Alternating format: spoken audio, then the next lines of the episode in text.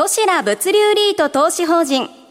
セミナー。この番組は証券コード2979ソシラ物流リート投資法人の IR 活動の一環としてお送りします。この番組は9月30日に東京で開催した J リートファン in 東京を収録したものです。ここからは証券コード2979ソシラ物流リート投資法人 IR プレゼンです。お話は住商リアルティマネジメント株式会社常務取締役上場リート事業部長松本信彦さんです。住商リアリティマネジメントの松本でございます。本日はよろしくお願いいたします。これどうでしょうか？まあリートっていうと不動産あるいは金融っていうキャリアの方は多いと思うんですが、商社さんっていうキャリアで見た時の不動産っていうのはどういうふうにご覧にいただいてるんでしょうか？はい、あの住友商事が、まあ、総合商社でありながら、まあ、不動産会社としての100年のまあ、歴史を持つというところのご説明をいたしますけれども、まあ、私もですね、あの、商社に入ったんですけども、あの、まあ、不動産デベロッパー的なですね、あの、まあ、仕事をずっとしてきたというところでございます。はい。まあ、それを、あの、まあ、ブックでの開発、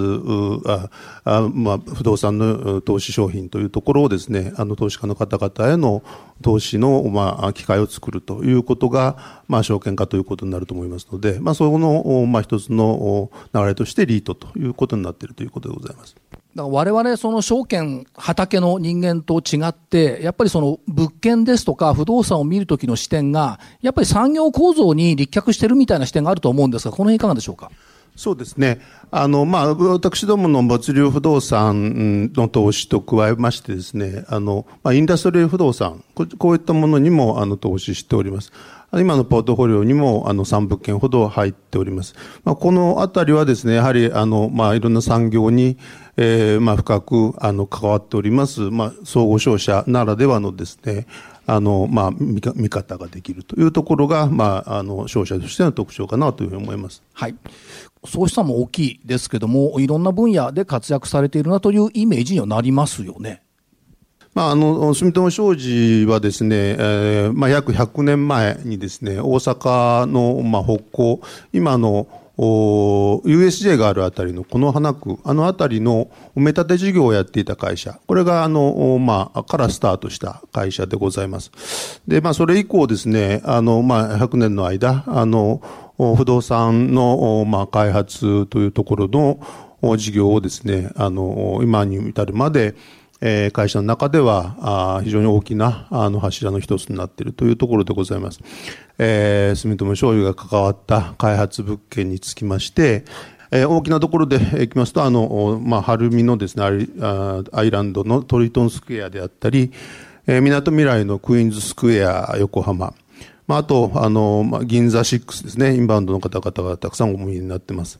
あと、商業施設の大規模なモールですけれども、テラスモール湘南、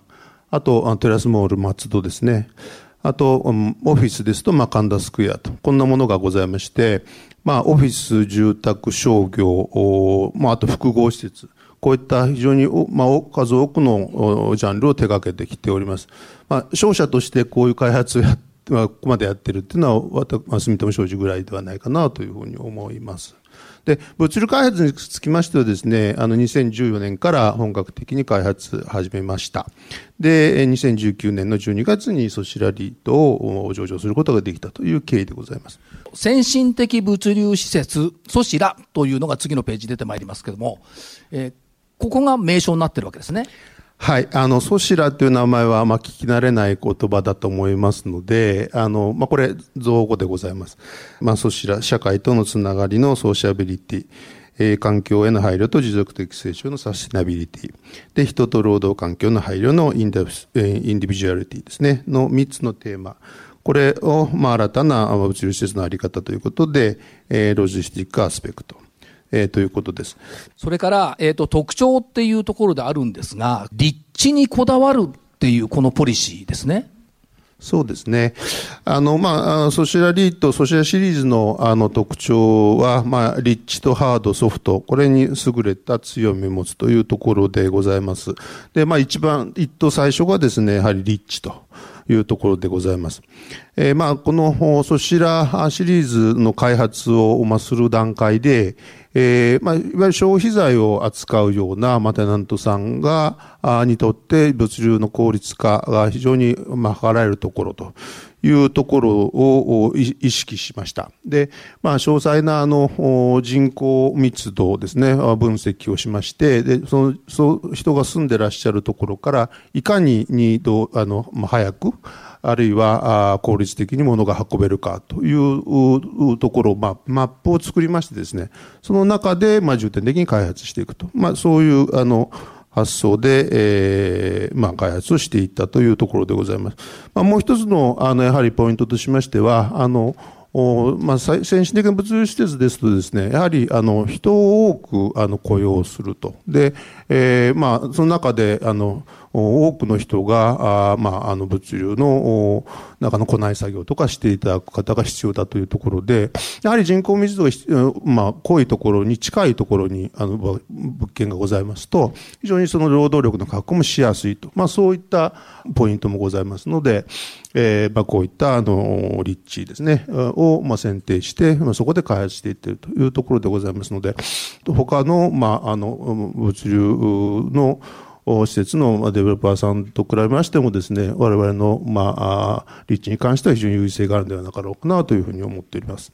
マッピングとともに、多分マーケティングされてると思うんですけど。そその通りです、その通りです。マーケティングをしました。はい。マーケティングをされたから立地も決まり、それがやっぱりその後の稼働につながると理解していいですか？ということですね。当リートがまあ上場して以降のですね、すべての物件がですね、あの100%稼働をずっと続けております。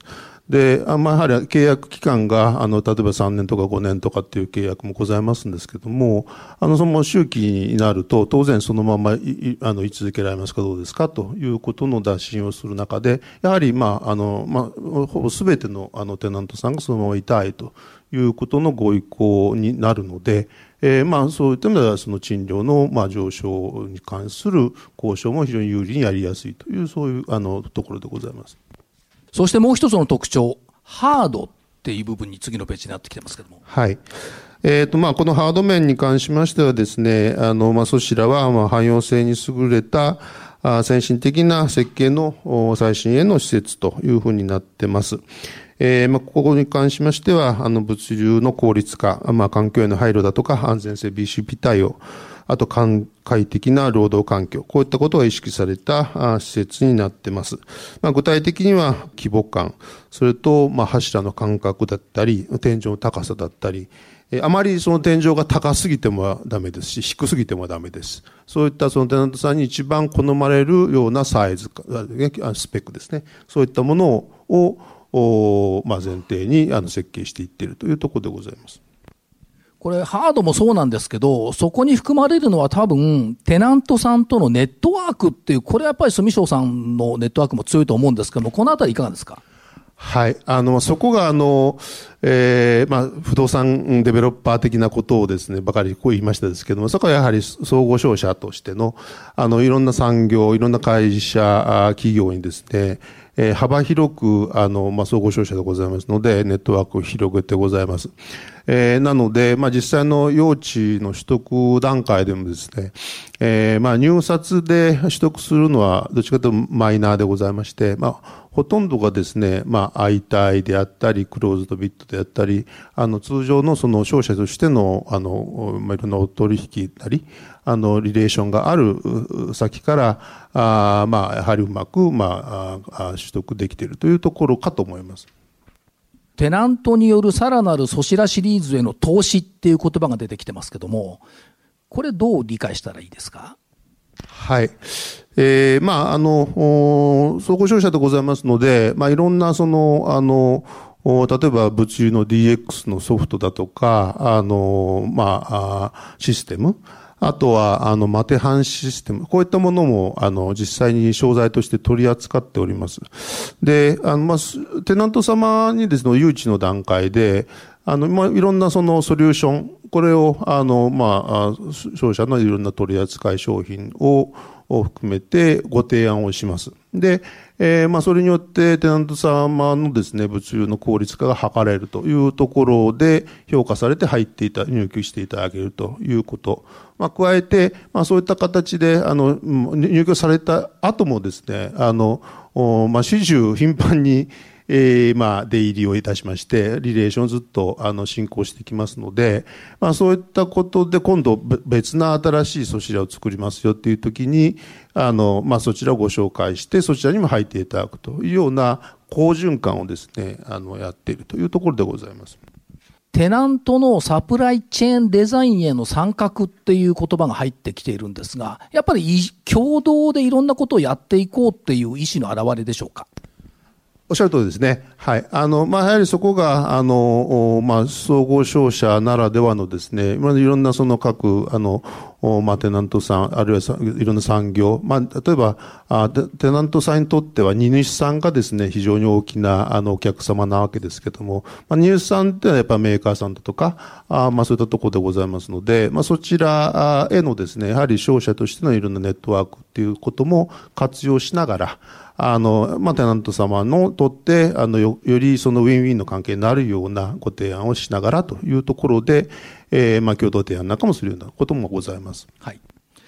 で、えっ、ー、と、ここで、えっ、ー、と、ポートフォリオご紹介いただけますでしょうか？はい。え、ー、と、ポートフォリオはですね、え、ー、と、まあ、上場時7物件765億円だったんですが、まあ、過去3回の、まあ、増資を経まして、現在17物件、えー、1425億円まで拡大してございます。まあ、このポートフォリオソシラシリーズとリクスシリーズとで構成されております。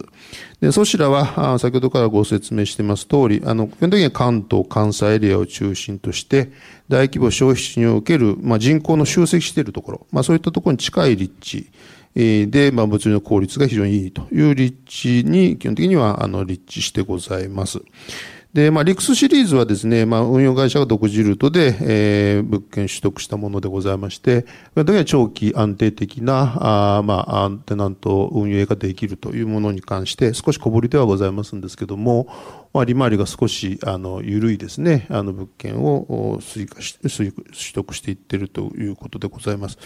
まあ、現在5月末の時点での鑑定 NOI 利回りが4.7%。で、物流不動産の、まあ、平均の築年数が5.6年ということで、あの、まあ、最新鋭の、ま、築浅物件が、まあ、揃っているというふうなことでございます。インダストリアル不動産という表現がされてきてますが、これは結構興味深いんですが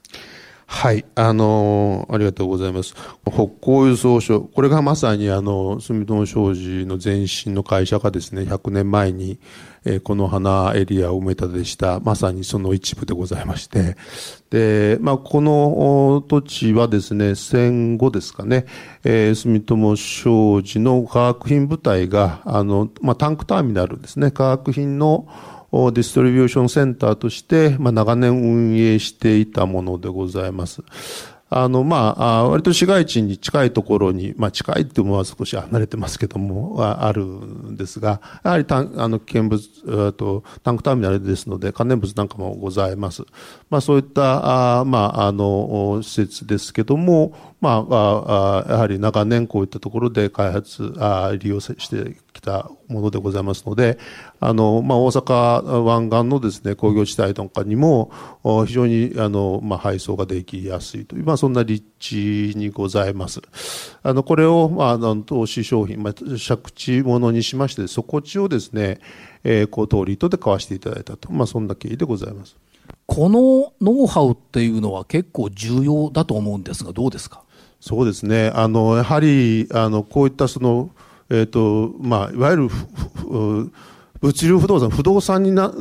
という観点よりも、やはり、あの、こういうその、まあ、産業ですね、産業として、えー、まあ、この、あの、立地不動産が、まあ、いかにサスティナブルであるかというところ、まあ、これの、まあ、見立てというところでは、やはりそのディストリビューション自体を、まあ、住友商事でやってたというところもございますし、やはりあの消費者、総合消費者ならではのこの見立てができるというようなジャンルかと思います。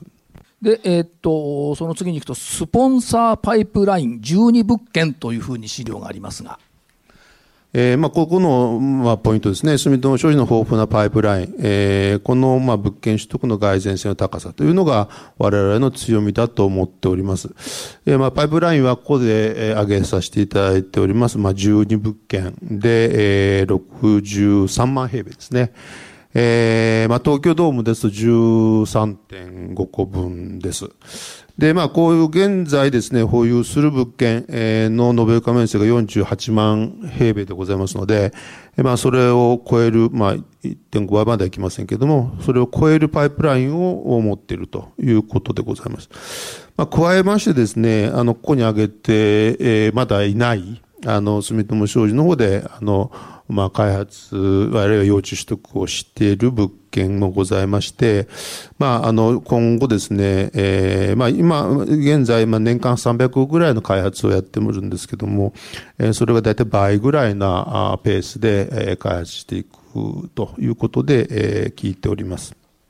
と26年の1月にできる予定の、えー、そちら京都久美山、これ大きいですね、9万2000あるんですね。ここれは、でも、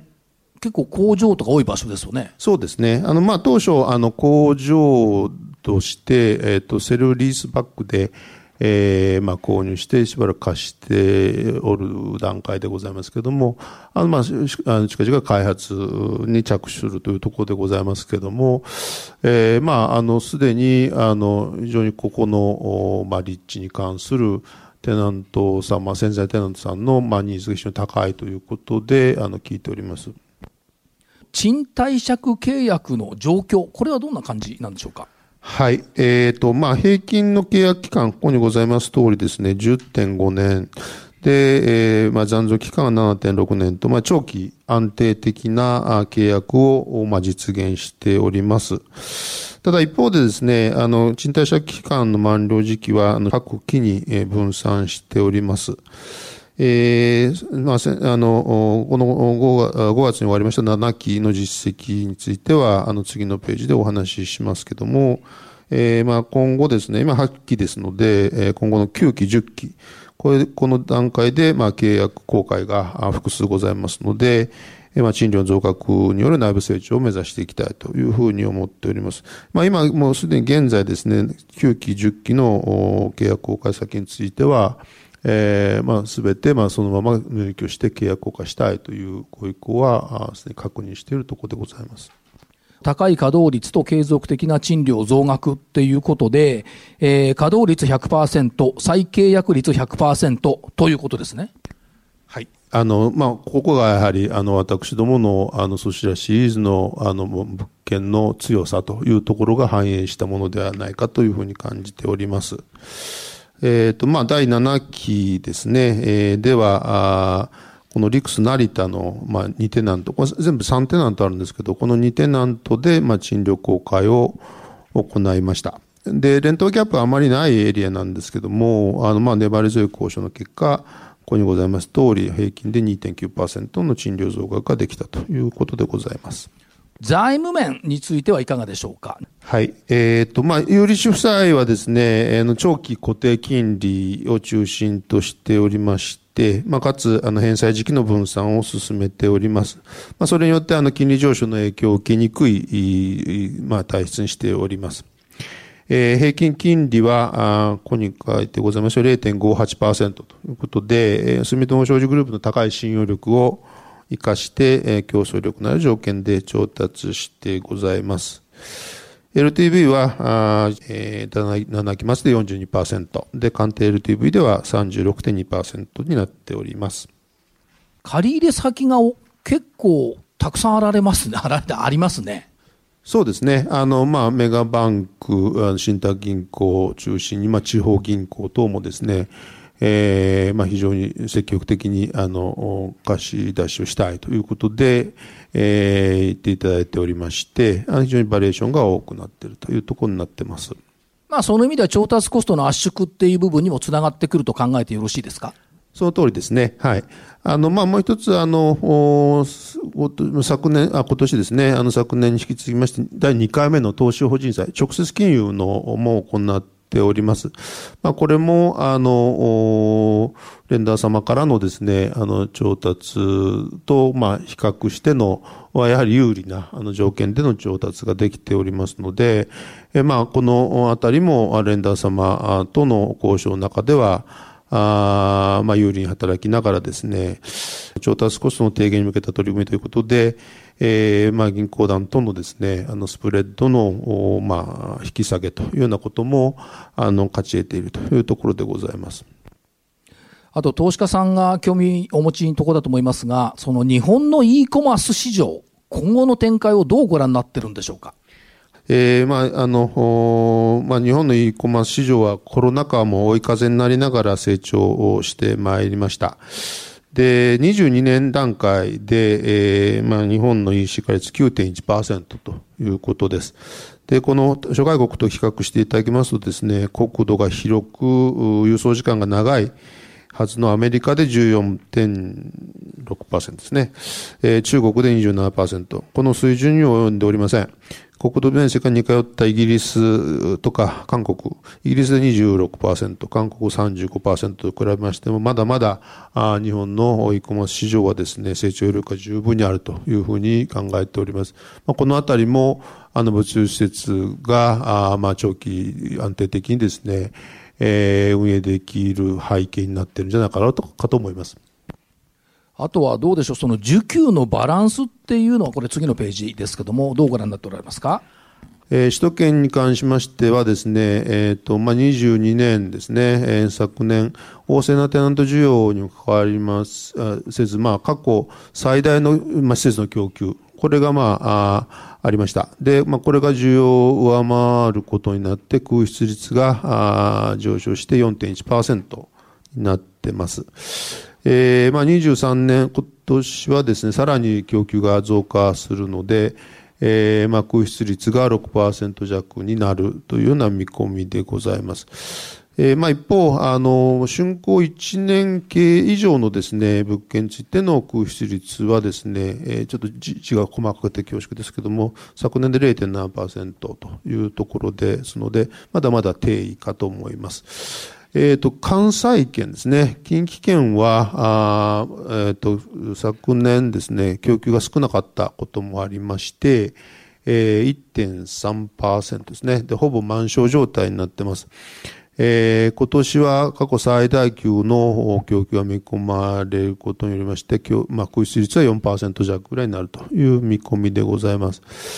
えー、まあ、全国の物流施設のマーケットは、まあ、おおむね堅調でございます。まあ、需要引き続き旺盛、ですけども、やはり、まあ、高水準の供給が継続するということで、えー、空室率は、あ若干上昇傾向。えー、ただ、まあ、竣工1年後以上の物件の空室は引き続き低い状態になると思います。まあ、あの、これデータでございますので、各、今後のエリア、あるいは物件のスペックで、まあ、各差が出てくると思いますけども、まあ、当、ソシラシリーズ、ソシラリートの物件はですね、えー、消費地に近い、あの、ハイスペックな物件というところで、えー、まあ、長期安定的なテナント契約が多いこともございまして、影響については、まあ、限定的といいますか、あまり感じていないというところでございます。先進的物流施設は少ないよ。だから建て替えも増えるよ。とか逆に言うと、大半の物流施設は、えっ、ー、と、先進的物流施設じゃないねっていう指摘がありますが。はい。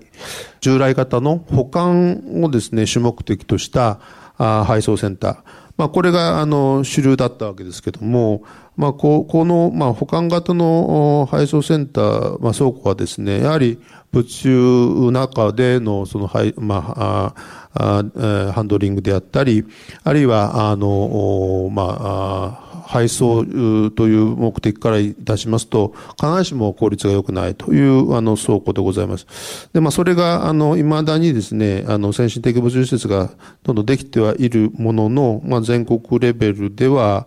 あ94%ぐらいがまだ従来型。で、首都圏が、まあ、一番、あの、先進的物流施設が、あの、開発されていっておりますけども、それでも、あの、旧来型が90%程度あるというところでございます。で、この、あの、従来型、旧来型のものがですね、やはりバブル、まあ、一番バブル期にですね、あの、建設されたものが多ございます。それからもう30年以上経過しているというようなことで、まあ、老朽化の状況にございますから、あまあ、こういった、あの、旧来型の走行施設がですね、新しい新、えー、新、先進的な物流施設に、えー、少しずつ変わっていくんではなかろうかなというふうに思っております。そしてまあ、資産規模の拡大と投資主価値の向上っていうところ、このあたりいかがお考えですか？はい。えっ、ー、と、まあ、当リートですね、2019年上場時スタートしまして、まあ、過去3回の増資によりまして、えー、まあ、現在、倍1回ですね、1400億円ほどになってます。で、えー、まあ、上場時からの中期目標、中期の成長目標で、えー、はですね、ここにございます。えっ、ー、と、上場5年、えっ、ー、と、2014年末ですね、に2000億の目標を達成していきたいということで掲げてございます。えー、まあ、この、まあ、外物件ですね、えっ、ー、と、まあ、あと、インダストリア不動産、ユクスシリーズと、カーソシラシリーズ、これを、あの、合わせて取得することで、えー、ポートフォリオの多様化充実を図り、図り、えー、そし、えー、ということで考えておるところでございます。えー、まあ、以上、あの、現在の本産規模以上の、スポンサーパイプライン、まあ、このソシラシリーズとですね、まあ、あの、住所の商でさらに倍増したスピードで開発進む案件、えー、ソシラシリーズですね。これを中心として、リクスも合わせて、えー、毎年2、300億円ずつ取得していければというふうに考えています。まあ、お話伺っていて、えーと、冒頭にもちょっと言いましたけど、日本の産業構造の変化を感じさせてくれるリートだなということと、やっぱり知恵と創意工夫、ずいぶんされてますね。えっ、ー、と、まあ、幼虫取得の点でもそうです。それと、あと、開発に関しましても、あの、やはり、あの、マタノンド様にいかに、あの、気に入られるような、まあ、あような施設を作っていくかという、あの、ところで、ハンドインのですね、あの、まあ、開発をやっていくというところが、あの、不動産デベロッパーとしてのカルチャーといいますか、あの、DNA でもございますので、それを組み合わせて、えー、そういう工夫してやっているというところでございます。ありがとうございます。最後に、ジョブメッセージ一言お願いできますか？はい。あの、最後にですね、上場以降、あの、分配金やナブの、まあ、継続的な成長、それと資産規模拡大を進めてまいりました。で、今後も引き続きましてですね、えー、資産規模拡大と分配金、ナブの成長、それと、まあ、ESG への積極的な取り組み、こういったことも通じましてですね、投資主価値の向上に努めてまいりたいと思います。引き続きご支援のほどよろしくお願い申し上げます。ありがとうございました。ありがとうございました。ここまでは、証券コード2979、ソシラ物流リート投資法人 IR プレゼンでした。お話は、住商リアルティマネジメント株式会社常務取締役、上場リート事業部長、松本信彦さんでした。ありがとうございました。ソシラ物流リート投資法人 IR セミナー。この番組は、証券コード2979ソシラ物流リート投資法人の IR 活動の一環としてお送りしました。